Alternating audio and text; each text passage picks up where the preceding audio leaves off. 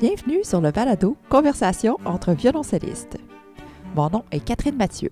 Je suis violoncelliste, musicologue et fondatrice de Pratico Cello, un espace membre pour violoncellistes amateurs où l'on peut apprendre, partager et vibrer au son de son violoncelle juste pour le plaisir. Parce que je suis profondément convaincue que la musique, le violoncelle, est un formidable moyen d'entrer en communication avec les autres, je suis partie à la découverte de violoncellistes de tous horizons. Amateurs passionnés, professionnels au parcours atypique, pédagogues dévoués, bêtes de scène ou musiciens du dimanche, ces violoncellistes vous partagent leur histoire. Vous découvrirez qu'il existe autant de façons d'aborder le violoncelle qu'il existe de violoncellistes. Mais tous ont en commun de vibrer au son de leur instrument. Bienvenue sur ce cinquième épisode du balado Conversation entre violoncellistes. Aujourd'hui, je reçois un homme fort sympathique qui s'appelle Pierre Liboiron. Donc, j'ai rencontré Pierre dans le cadre de Pratico Cello. Donc, Pierre a suivi les dix premières semaines de formation euh, en ligne avec moi. Et d'ailleurs, il en parle un peu dans l'entrevue. Euh, donc, Pierre a œuvré pendant plusieurs années dans l'univers des bibliothèques. C'est un très grand mélomane. D'ailleurs, il vous racontera son coup de foot pour les suites de bac. Euh, et donc maintenant, alors qu'il est en semi-retraite, il a décidé de ne plus reporter ce projet qu'il caresse depuis plus de 30 ans, qui est celui d'apprendre le violoncelle. Cette discussion-là a été vraiment très, très intéressante. Il va sûrement, en fait, euh, rejoindre plusieurs auditeurs notamment les, gens qui se sont lancés dans l'aventure, euh, l'apprentissage du violoncelle euh, à l'âge de la retraite, donc, et qui avaient ce rêve depuis toujours de jouer du violoncelle, mais qui avaient euh, des fausses croyances, des peurs, des blocages qui les empêchaient de passer à l'action. Donc, sans plus tarder, je vous laisse avec l'entrevue avec Pierre Liboiron. Alors, ben, bonjour Pierre. Bonjour Catherine. Merci infiniment d'avoir accepté l'invitation euh, pour le balado. Ça me fait euh, plaisir. Donc, euh, ben, je me souviens quand j'ai fait mon, appel à tous par courriel disant est-ce qu'il y a des gens qui seraient intéressés à, raconter leur parcours, leur histoire avec les violoncelles? ben, vous étiez une des personnes à m'avoir répondu que oui, mhm. euh, mhm. ça, vous tentait de partager euh, tout ça. Euh, donc, on pourra parler d'un peu comment le violoncelle est arrivé dans votre vie, puis comment ça se passe maintenant. Mais avant toute chose, j'ai toujours une question pour mes invités pour démarrer la conversation. la mhm. question est la suivante. Pourquoi le violoncelle? Je dirais deux raisons. Je dirais deux raisons. Premièrement, euh, la sonorité, le son du violoncelle.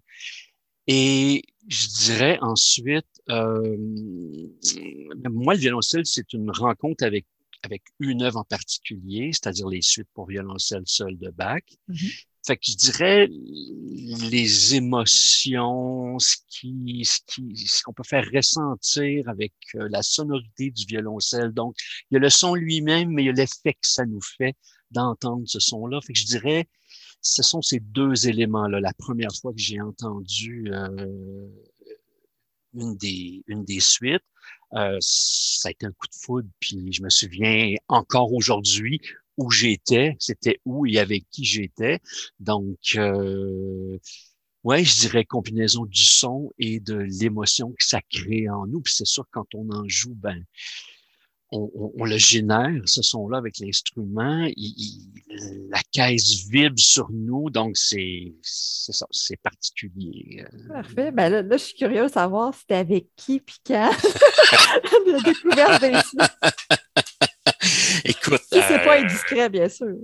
pas, du tout, pas du tout, pas du tout, pas du tout. Euh, à peu près tout le monde qui me connaît puis qui connaissent mon amour pour euh, le, violoncelle, le violoncelle savent où et quand ça s'est passé.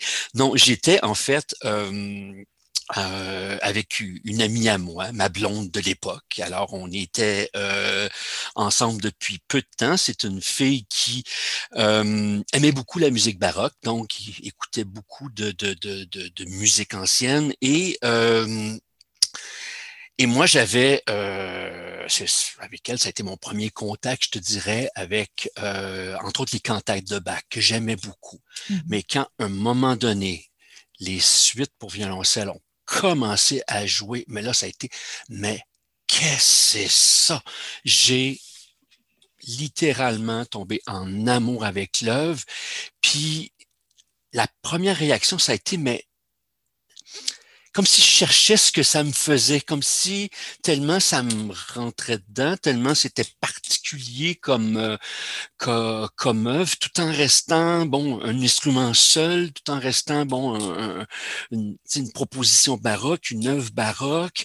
Euh, euh, oui, c'est ça, ça, ça, ça, En fait, ça m'a un petit peu troublé, je dirais. Là. Mm-hmm. comment ça se fait, je connais pas ça. Comment ça se fait, j'ai pas entendu ça encore.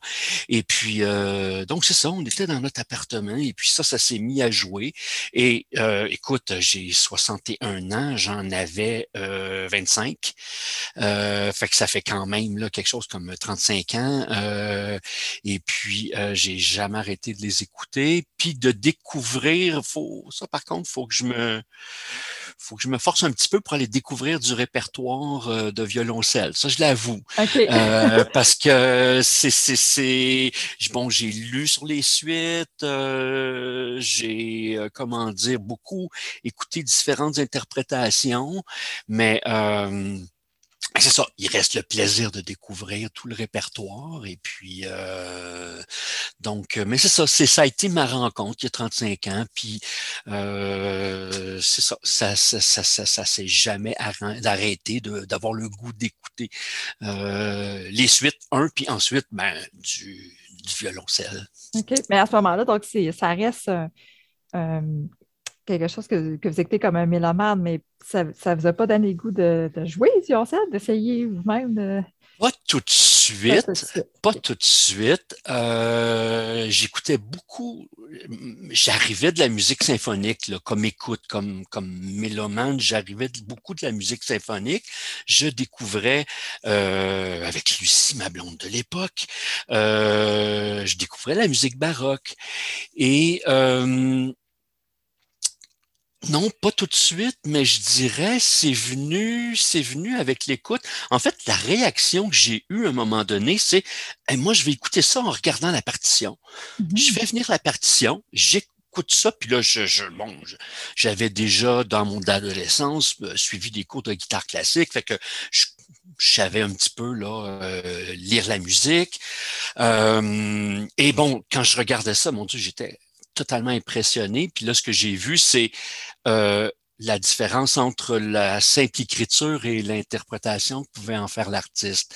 Puis je pense que c'est là que ça a commencé le goût de refaire de la musique, le goût de refaire des sons à partir des partitions. Je pense que c'est là que c'est là que ça a commencé en écoutant euh, entre autres les suites et en suivant le, la partition. Puis là, il y a d'autres il y a d'autres choses aussi que j'ai écoutées à côté de ça. Je me souviens, euh, je pense que c'était une sonate pour violoncelle et euh, violoncelle et piano de Prokofiev, inspiré euh, du folklore euh, russe, si ma mémoire est bonne.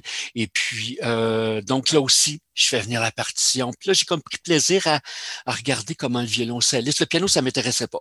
C'est le violoncelliste, comment il...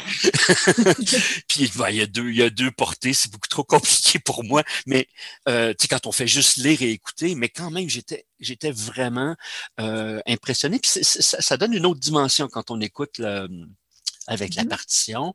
Et puis, euh, ben, je trouve ça intéressant parce que moi, ce que je vois souvent, c'est le chemin inverse que les, gens font. Ils, commencent par euh, découvrir l'instrument, donc euh, essayer de, produire des sons avec le violoncelle. Puis là, après, se mettre à découvrir une œuvre. Puis là, plonger dans une partition. Puis euh, donc, je trouve ça intéressant. C'est comme vraiment le, processus inverse de, ben, ce que moi, je vois souvent. Oui, oui. Puis, oui, c'était je sais pas pourquoi, pourquoi c'est arrivé comme ça. C'est une question de, de, de, de, de, hasard de la vie, de, mais euh, non, le goût de refaire de la musique m'est vraiment revenu juste là. Mais là, on est quelques années après. Euh, c'est peut-être deux, trois ans après là, que j'ai commencé à, regarder les partitions. Fait entre le moment donné où euh, le goût m'est revenu de faire de la musique et le moment donné où je me suis décidé d'y aller, euh, mm-hmm. il y a 30 ans qui, qui se sont écoulés là quand même. Il y a 30 ans qui se sont écoulés. Mais c'est toujours, toujours revenu de façon cyclique pendant... Bon, il y a, toutes sortes de raisons, bonnes ou mauvaises, qui font que, puis on pourra en parler, mais euh, oui, c'est par l'écoute euh, que c'est venu, puis par, c'est ça, deux, trois œuvres. Je me souviens aussi une autre œuvre qui m'a beaucoup euh, plu dans le répertoire pour violoncelle.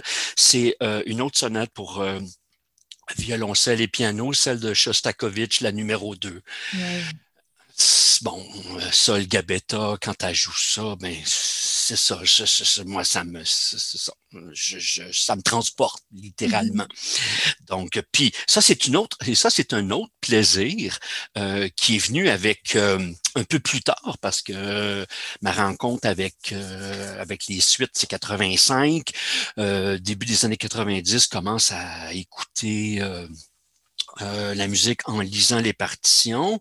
Puis euh, là, 2000, 2010, c'est quoi qui arrive? C'est Internet, c'est les vidéos. Mmh. Là, on peut voir les artistes jouer. Donc ça, c'est beaucoup plus accessible qu'autrefois où il fallait qu'un ben soliste passe euh, par Montréal. bon. Donc ça, je dirais, ça a été un autre, un autre un autre ancrage, là, un, autre, un autre élément, là, un autre clou dans le cercueil, autrement dit, euh, ben, ça me tente. Oui, j'aimerais ça y revenir. Est-ce que, parce que là, la, façon dont je vois ça, là, la manière que tu expliquais ça, c'est comme si le ça, ça représente quand même un peu comme euh, un idéal, un peu comme. oui. On prend l'image d'un coup de foudre, là, tu sais, quand on a un coup de foudre pour une personne, c'est comme intouchable presque. Donc, j'imagine que le fait de, d'en avoir un à soi, puis d'essayer d'en jouer, ça a dû être toute une démarche de. Ben, euh, oui. C'est-à-dire qu'on commence par parler du projet. Mm-hmm. Puis là, oups, on écoute les réactions, puis oh, ça doit être un instrument compliqué, mais tu n'as pas pensé. Puis bon, les réactions sont souvent très spontanées, mais pas nécessairement encourageantes en soi.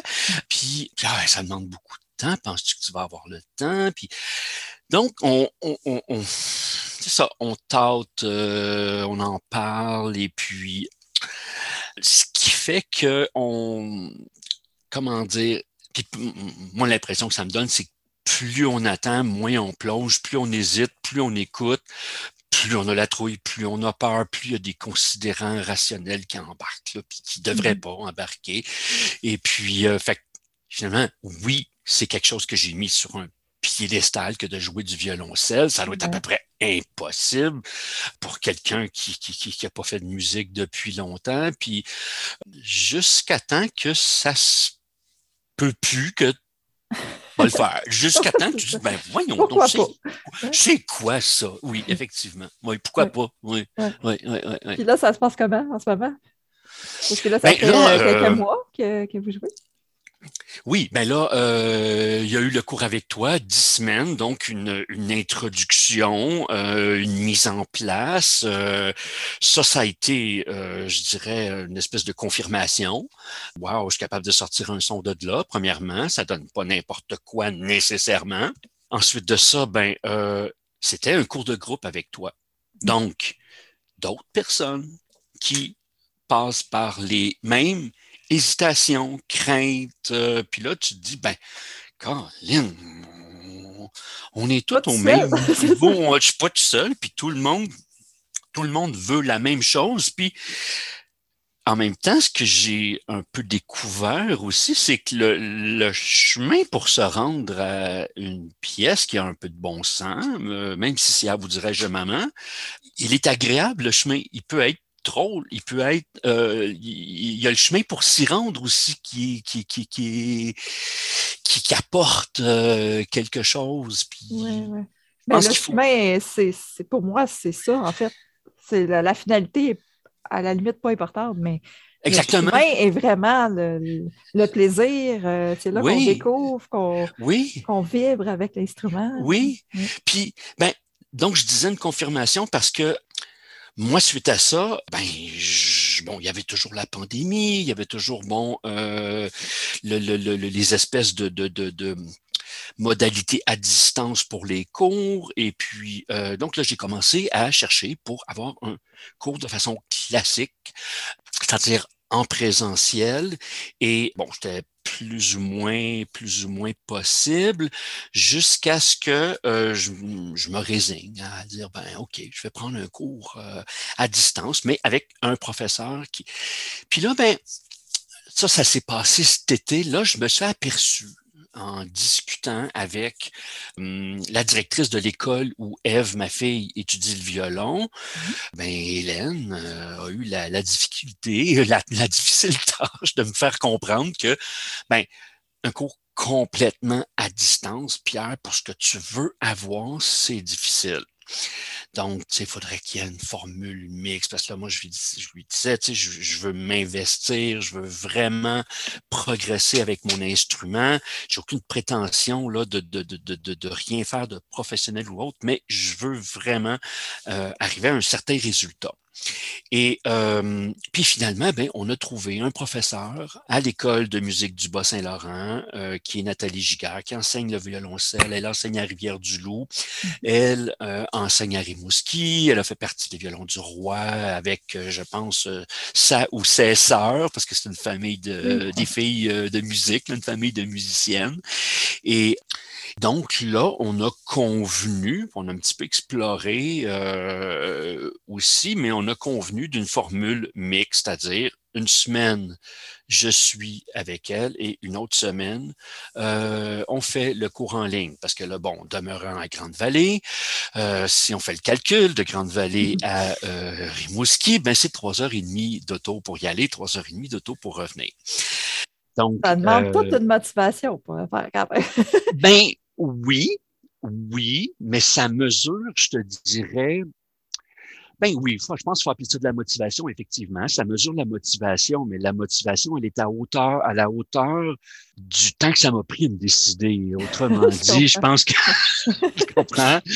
Oui, c'est ça. Euh, puis là, je me suis dit, ben non, euh, il n'y a plus rien qui va m'empêcher, pas, pas, pas ma crainte, pas ma peur, pas la peur du ridicule, pas euh, non. Euh, puis je me suis dit, ben, bon, l'autre affaire, c'est une des plus belles routes du Québec aussi à faire. Là. On est sur le bord de la mer, sur le bord des falaises. Euh, c'est super beau. Puis à Grande-Vallée, il n'y a pas tout. Donc, on, joint l'utile et l'agréable aussi. Là. On va faire nos courses à, Rimouski, comme un certain nombre de, de, de, de, familles font ici de toute façon. Sauf qu'ils ne le font pas aux deux semaines. Ils vont le faire aux deux mois. Mais euh, non, mais euh, on joint l'utile à l'agréable, là, mais euh, donc avec Nathalie, c'est ça, on a conduit d'une formule mixte, puis ben, je suis content parce que j'ai le meilleur des deux mondes, c'est-à-dire que je peux un week-end avoir un cours euh, de chez moi, puis je me suis réchauffé bien comme faut avant, puis là, quand j'arrive à mon cours, quand j'allume l'ordi, ben les doigts sont prêts. Puis j'ai aussi la chance, parce que moi je trouve que c'est un privilège, là, pouvoir étudier euh, avec des gens qui ont fait le conservatoire, avec des gens qui sont des professionnels de la musique. Tu sais, Hélène Hénaud, euh, Eve étudie avec Hélène Hénaud, qui mm-hmm. euh, a été premier violon euh, de l'Orchestre symphonique de Drummondville, qui est toujours dans l'Orchestre symphonique de Drummondville. Ça, c'est des gens qui adorent la musique, puis Nathalie Giguère, toi aussi. Donc, pour moi, c'est un privilège. Fait que c'est, comment je dirais, ça, ça, ça, ça, ça vaut le coup de faire la route. Mm-hmm. Ça vaut le coup de faire la route. J'ai pas le goût de me passer de ça. Ben, c'est ça. Je pense que quand vient le temps de, de aussi de, d'avoir un contact avec la culture, ben, euh, puis qu'il n'y a pas ce qu'on souhaite tout autour, ben, une fois de temps en temps, on se permet de faire la route. Puis on mm-hmm. va écouter Dune à Rimouski parce qu'il passe pas dans la péninsule. oui, ouais, mais c'est ça, c'est une réalité aussi avec le, oui. le fait d'habiter à Grande-Vallée. Ouais, ça vient avec. Euh, c'est une réalité qu'on accepte parce que, euh, bon, la vie dans un petit village, bord de la mer, ça comporte, il n'y a rien de parfait, mais ça comporte ses avantages aussi. Euh, ça comporte ses avantages. On peut profiter de la mer, euh, on peut profiter de la nature, le bois qui est en arrière, euh, la vie de village qui est quand même très conviviale. Ma fille va dans une école de 60 élèves, une école secondaire. 60 élèves, c'est une dynamique complètement différente. Euh, fait on sait qu'on a des avantages, mais il y a aussi le désavantage que des fois, ben, pour des services particuliers ou pour un cours de violoncelle, ben, on est un peu loin. Oui, oui. Puis je suis curieuse de savoir, entre le cours en présentiel puis le cours en ligne, euh, sans dire qu'il y en a un qui est meilleur que l'autre, mais ce serait quoi les avantages de chacun ou les désavantages de ben, chacun? Moi, je te dirais que euh, moi, ce que j'ai beaucoup aimé du cours en ligne, c'est la facilité avec laquelle on était capable de regrouper plusieurs personnes. Mm-hmm. OK? Donc, moi, le fait de, de, de, de, Parce que bon, il y avait une gêne au départ, là, de dire, ben là, je vais être avec d'autres personnes, puis euh, moi, j'ai jamais, euh, j'ai jamais vraiment là, euh, joué du violoncelle. Puis bon, fait qu'on a un petit peu peur de ce qu'on va avoir de l'air. Mais quand, comme je disais tantôt, quand on a le contact avec les autres personnes qui sont dans la même situation, ça, on le voit bien vite. Puis mm-hmm. on dirait que ça dédramatise, ça tout tombe, euh, la glace fond, puis bon, puis après c'est juste agréable, puis on rit, puis on a du plaisir. Ça, c'est une force du cours en ligne. Euh, le cours en ligne, pour moi, c'est en fait un cours d'initiation au violoncelle, la mise en place. Ben, au départ, ça n'aurait pas été possible si ta formule n'avait pas été là, là. Moi, les écoles, je les connaissais pas. Ça a été ce qui m'a, euh, ce qui m'a lancé. Ça a été ce qui m'a ce qui a brisé la glace pour moi. Ça a mmh. été ce qui m'a euh, fait réaliser que euh, ben il n'y a pas de peur à y avoir, puis on est tout là pour apprendre. Puis là, bon, ben, je, vais te lancer des fleurs parce que veux, veux pas, tu fais partie de la formule, tu as fait partie de la formule en ligne. Ce qui est important, que j'ai trouvé très important, c'est la force des images. Euh, qui sont employées quand on euh, quand on enseigne. Puis Nathalie a d'autres images, me m'amène une autre façon de voir, par exemple, le coup d'archet. Mais euh, tous les petits trucs que tu utilises, le truc du lapin pour la, la, la, la tenue d'archet, les coudes, est-ce qu'ils sont assez hauts, le truc de l'avion, etc.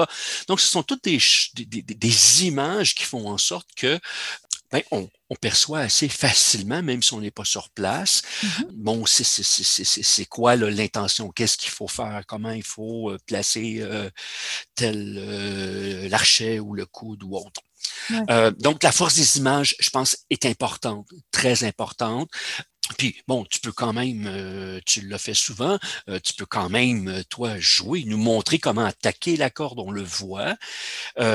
tu semblais avoir une facilité aussi, je me souviens très bien de te voir dire, oh, attention, là, là, je viens de voir quelque chose, quand tu fais ça, fais attention, tu serais pas en train de, puis, ça doit demander de ta part, j'imagine beaucoup, beaucoup, beaucoup de, d'attention. tu dois être en mode scan sur comment l'élève se place, comment il bouge son archet, comment il place ses doigts. Euh, je vois Nathalie faire, là, elle va se déplacer, puis elle va me regarder d'un angle ou d'un autre. L'avantage qu'elle a, c'est qu'elle peut se lever puis venir bouger mon pouce pour voir si je suis pas en train de passer à travers le bois du manche ou euh, ou euh, elle peut venir me prendre mon bras, là. Oui, oui, c'est ça. Ça sentir quelque chose à l'élève, ouais. Exactement. Mm. Puis, euh, parce que mon coup d'archet, j'avais le coup de barré, puis là, c'était raide, puis ça avait tendance à grincer dans à certains moments. Donc, euh, là, elle m'a fait comprendre que, ben, la pointe s'en vient vers moi, puis le, le, le talon s'éloigne de moi pour la corde de là et l'inverse pour la corde de dos. Ça, tu vois, j'avais pas compris ça. Fait qu'il y a des, il y a des petits trucs comme ça qui sont, euh, euh, qui sont juste plus faciles en présentiel, mais qui qui sont pas impossibles en ligne, mm-hmm. dans la mesure où toi, tu donnes déjà des cours en présentiel, tu vois déjà les, euh, comment dire, les pièges auxquels font face les élèves. Fait que tu sais qu'on va faire telle affaire, tu sais qu'on va tomber dans tel piège, donc tu peux les dire d'avance, puis trouver d'avance tes images. Donc, pour moi, je dirais, le cours en présentiel, c'est juste plus facile. C'est pour le prof, je dirais qu'il y a un défi supplémentaire euh, un petit peu plus. Euh, Il y a le fait de pouvoir jouer ensemble aussi en présence, c'est un plus quand même. Mais c'est une chose qui manque, je trouve, en, ligne. Là. Oui, mais, mais c'est drôle que tu dises ça parce que à mon cours euh, numéro 2 ou 3, là, je pense que ça fait ça fait quatre cours que j'ai. Euh, je pense que le troisième, Nathalie s'est installée avec son violoncelle, puis a joué avec moi la, la pièce numéro 2, je pense, euh, de la méthode Suzuki. Puis c'est comme un autre univers, c'est une autre planète. Ça ouvre autre chose. Ça devient tout à coup plus niaiseux. tu ça prend du sens. Ben c'est ça. C'est pas vrai que c'est niaiseux parce que la pièce, aussi simple soit-elle, est là pour une raison. Elle a, elle a un défi. Le, tu sais, Suzuki, c'est un pédagogue. Il a mis ça là pour une raison. Puis là, mettons, c'est le tunnel, là. Tu sais, les, les doigts tout ensemble qui lèvent ou qui se descendent. Bon, euh, bon, il a mis ça pour cette, là pour cette raison. Mais de le faire puis que ce soit beau, musical, puis que ça reste un défi. Mhm. Nathalie, tu sais, me demande est-ce que ça vous dérange, Monsieur Liboiron, qu'on travaille? À vous dirais-je maman comme première pièce? Mais non, ça me dérange pas. Ça a l'air qu'il y a des élèves qui veulent rien savoir de ça. Moi, ça me dérange pas parce que, bon, comme je disais, un, il y a une raison pour laquelle elle est là. Puis deux, quand elle, elle la joue, c'est beau. Moi, c'est pas encore beau. Fait que j'ai du chemin à faire. Fait que je peux bien m'attaquer à cette pièce-là. Tu comprends? Ouais. Mais le plaisir, mais il y a aussi le, c'est ça, le, le, le, contact direct avec le plaisir de pouvoir jouer ensemble, euh, ça, ça m'a étonné. Quand on a eu fini, j'ai dit Oh wow, c'est une autre planète, là. Oui, euh, ouais, ouais. Fait que ça, j'ai, oui, effectivement. C'est drôle parce que moi aussi, c'est souvent la deuxième pièce euh, de Suzuki où je me mets à jouer disons, la partie de piano avec l'élève pour avoir euh, donné, en fait, à, l'élève le sentiment qu'il fait de la véritable musique parce que ça en est, tu sais. Puis là, souvent, je vois un grand sourire sur qui, apparaît sur le visage de Wow, j'ai fait de la musique. ben oui, c'est ça, c'est tout à fait ça. Donc, peu importe la complexité de la pièce, ça reste de la musique. Puis euh, le fait de le faire en duo, euh, il y, a le complément harmonique qui vient supporter aussi la mélodie et tout ça. Fait que ça donne vraiment ouais, une autre facette. Moi, je dirais ce qui a changé, une de mes perceptions qui a changé, puis c'est effrayant de dire ça, mais c'est pas grave, je vais le dire pareil, c'est que moi, je disais, puis prof, il va pas vouloir perdre son temps avec un monsieur de 60 ans qui va venir, tu comprends, qui, arrive avec son violoncelle, puis qui va, qui va prendre euh, trois mois à jouer une petite pièce. Bon, je voyais ça comme ça. Jusqu'à ce que, non, je prends mon courage à deux mains, puis j'y vais, puis là, tu y vas. Puis, comme je disais tantôt, jusqu'à ce qu'on s'aperçoive que, ben, non, tout le monde est dans la même situation, on a du plaisir, etc. Et là, ma perspective, c'est comme un peu inversé entre regardant aller, en regardant Nathalie aller. Je me dis, le prof, il aime ça, nous montrer ça. Il est là pour ça. Ça lui fait plaisir. Puis ça me fait penser, il y a longtemps, là, j'ai déjà fait de la plongée sous-marine. Puis, à un moment donné, on était devenu assez technique et très, très, très, très, très euh, poussé dans nos plongées. Mais des plongées de fou, on faisait pas ça tous les fins de semaine. Mm-hmm. Donc, on allait faire des plongées avec des débutants. Et là, j'ai découvert à un moment donné que, à part le plaisir de faire des plongées de fou très que très loin sur des épaves de fou, il y avait le plaisir de faire plonger un débutant puis d'y faire découvrir un site de plongée que ça faisait deux ans que j'avais pas moi plongé, mais dans lequel il y a des Fait que je le redécouvrais avec lui mm-hmm. ou avec elle et je ben, c'est ça, je, redonnais la piqûre à quelqu'un euh, de faire de la plongée. Eux sont contents parce qu'ils font avec quelqu'un de plus expérimenté, ils se sentent accompagnés en sécurité. Puis moi, j'ai du plaisir à voir la personne juste aimer ça. Fait que c'est bon pour quelqu'un qui fait de la plongée, c'est bon pour un professeur de musique qui finalement fait aimer euh, la musique à quelqu'un qui, et pour qui c'est un plaisir que de le faire, c'est un plaisir de faire découvrir euh, l'instrument, puis de voir la personne qui passe de, du point A, euh, A plus 1, A plus 2, A plus 3, puis à B. Donc, mhm.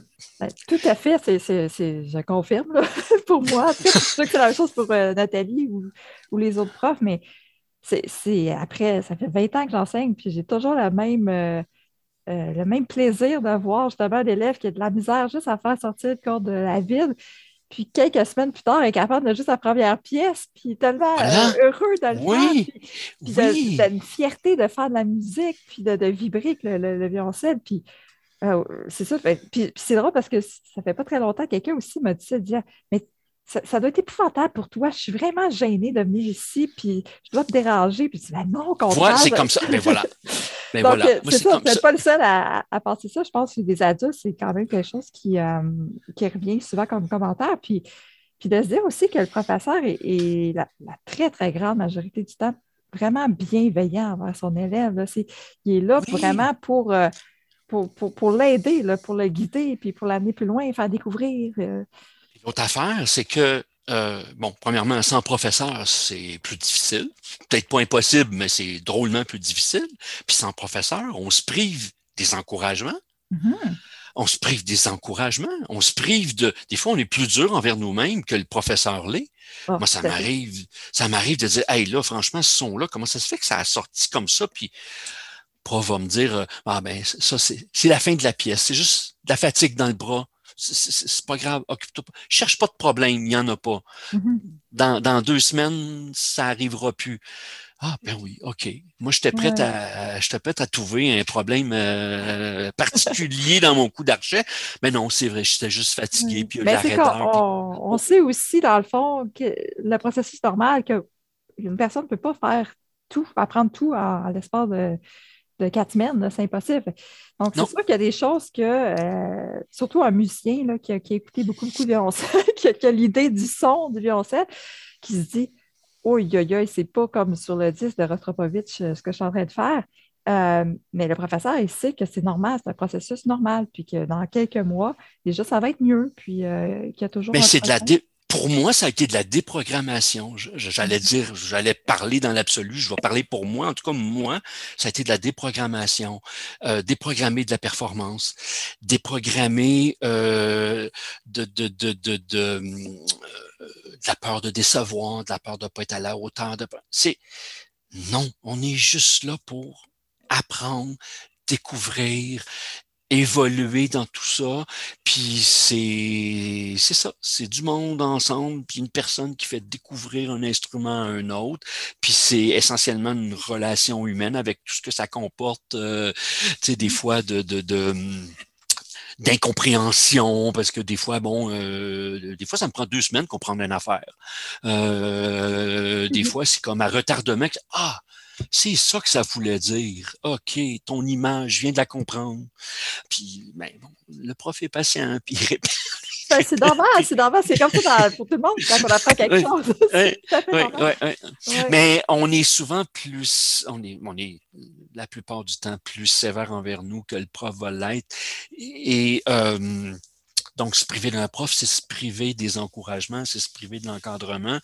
Oui, oui, tout à fait. Ben, je, suis vraiment contente de, vous entendre parler. parce, que, je suis sûre qu'il y a plein de, gens, des adultes, qui vont se reconnaître dans ces idées-là, ces préjugés-là, je dirais. Puis une fois qu'on est dedans, ben, justement, on réalise que, finalement, tu euh, pourquoi pas, là? Pourquoi, pourquoi je ne pourrais pas euh, jouer du violoncelle, avoir du plaisir, vibrer, euh, y aller à mon rythme?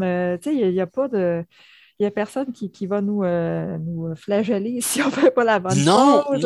Non, non, exact, exactement. Mais ça m'a quand même pris 30 ans de comprendre ça. C'est des traits de personnalité, des fois, qui sont, qui sont très, très forts avec lesquels on, on, on, on combat. Puis, puis d'ailleurs, je me souviens quand j'étais quand ado puis que je prenais des cours de guitare classique, euh, il n'était pas question que je joue devant le monde. Puis c'était moi puis mon prof, ça s'arrêtait là. Euh, parce qu'il y avait cette espèce de fausse idée que si jamais je me mets à jouer devant ma famille ou mes amis, ben c'est quand ça va être parfait, c'est quand ça va être bon. Tu comprends? C'est jamais parfait, c'est ça le truc. Mais je sais. Maintenant, à 61 ans, j'avais un vieux patron, un vieux, vieux patron là, qui, avec qui j'ai travaillé il y a une vingtaine d'années. Puis il nous disait toujours, on est toujours moins niaiseux après qu'avant. Puis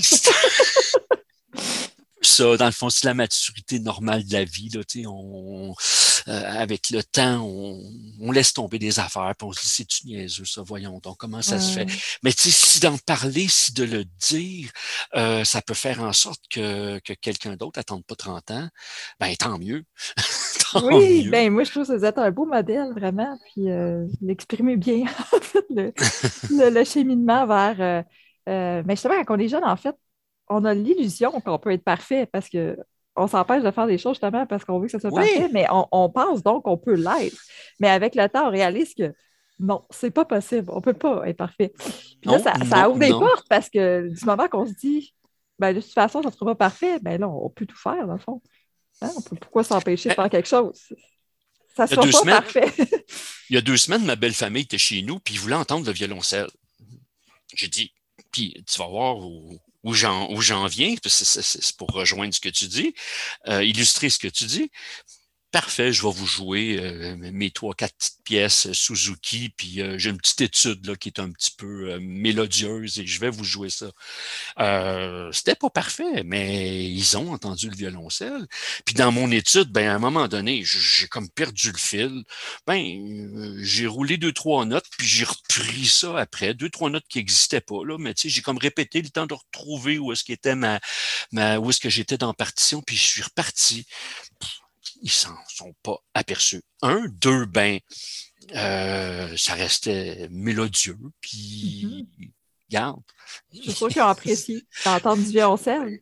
voilà, voilà. Fait que, puis, je suis sûr que les professionnels, ça doit leur arriver aussi. C'est clair. ça doit leur arriver aussi. Ils disent juste pas. non, je fais des blagues, mais c'est tout ça pour dire que pas grave je me suis perdu, je savais plus où j'étais dans ma dans, dans, dans, mes quatre portées. Là. Alors, euh, une ou deux notes là, que j'ai répétées le temps de. Tu vois? Mm-hmm. Mais écoute, euh, c'est ça, je me serais flagellé autrefois avec une histoire comme ça. oh, c'est bon.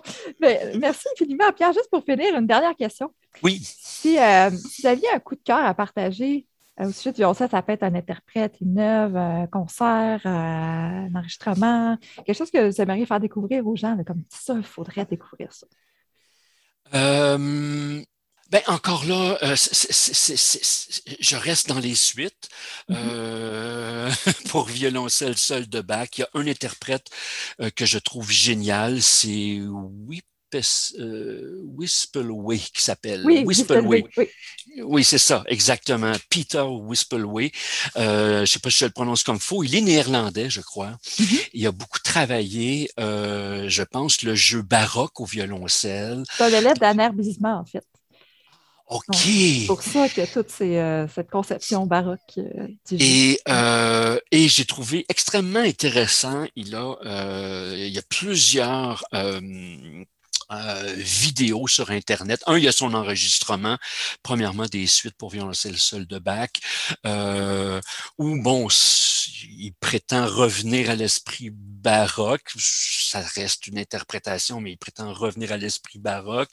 Et euh, il y a beaucoup de vidéos sur Internet où il explique comment il joue, comment il tient son, violoncelle, l'archet. Euh, il joue sans pic.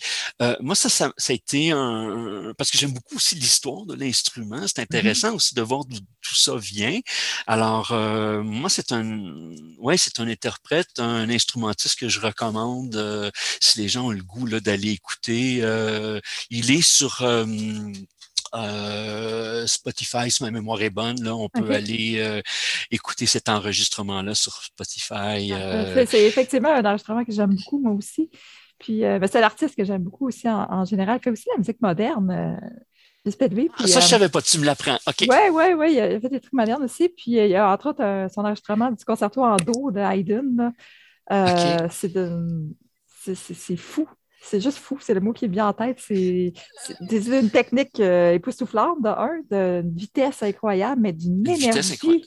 C'est frais, c'est dynamique, c'est euh, vraiment écouté. Donc, c'est un artiste que j'aime beaucoup. Puis, tu sais, des fois, il y a des, artistes ou des musiciens qui sont plus dans, dans l'intuitif, euh, qui, quand vient le temps de parler de leur démarche, c'est moins évident pour eux, puis c'est correct comme ça. Mais lui, il y a toute une, toute une démarche intellectuelle avec ça. Euh, et il, en tout cas, il semble être un très bon pédagogue là, pour expliquer euh, une bonne compréhension de l'histoire de la musique euh, aussi. Donc, euh, non, je trouve que c'est un univers en soi, là, cet interprète-là. Alors, mm-hmm. ce serait ma petite recommandation pour, ben, pour ceux qui ne le connaissent pas encore. Je seconde, je seconde. Ben, merci infiniment, Pierre. C'était très, très intéressant. Ça a été un plaisir. Ça a été un plaisir. Bonne continuation, Catherine, avec les cours. Ça semble bien aller. Alors, euh, félicitations aussi pour euh, l'environnement, ton nouveau site. C'est vraiment bien. Merci, merci beaucoup. Puis euh, vous aussi, bonne continuation avec les cours à distance à distance sur la route et à distance en ligne aussi. avec, Nathalie, c'est en bas de main. Donc, j'espère qu'on va pouvoir se recroiser. sûrement, sûrement. Alors, merci beaucoup. Ça me fait plaisir. Bye bye, Catherine. À bientôt. Au revoir. Au revoir. Merci beaucoup pour votre écoute. Si vous avez aimé l'épisode, n'hésitez pas à laisser votre appréciation sur la plateforme de votre choix. Si vous êtes violoncelliste amateur, je vous invite à vous rendre au www.praticocello.com pour pouvoir télécharger des ressources gratuites, lire des articles de blog et avoir les liens directs pour la chaîne YouTube et le groupe Facebook de Pratico Cello. Si vous êtes violoncelliste, professionnel ou amateur et que vous aimeriez venir parler de votre parcours, de ce que le violoncelle représente dans votre vie, écrivez-moi à info@praticocello.com. À bientôt!